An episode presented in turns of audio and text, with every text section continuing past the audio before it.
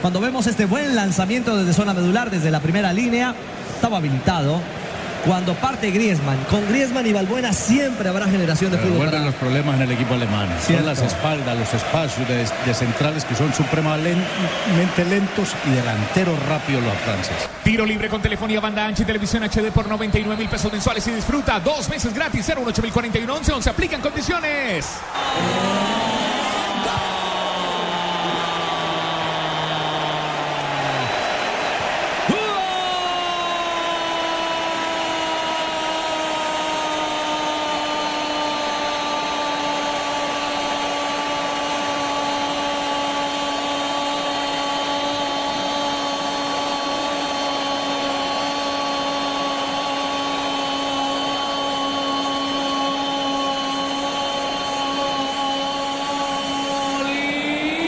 de Alemania.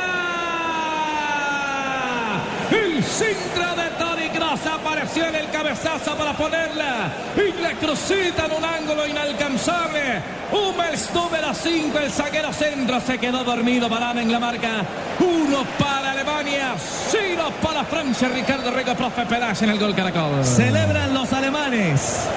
Una muy buena asistencia de Cross, pero sobre todo un muy buen movimiento de Hummels. Parece que defendió su espacio, que impuso condición no solamente en el juego no tuvo que saltar exageradamente. Barán nunca pudo acomodarse para evitar que Hummels encontrara el ángulo de impacto y concretara el primero de Alemania. En el juego aéreo los alemanes le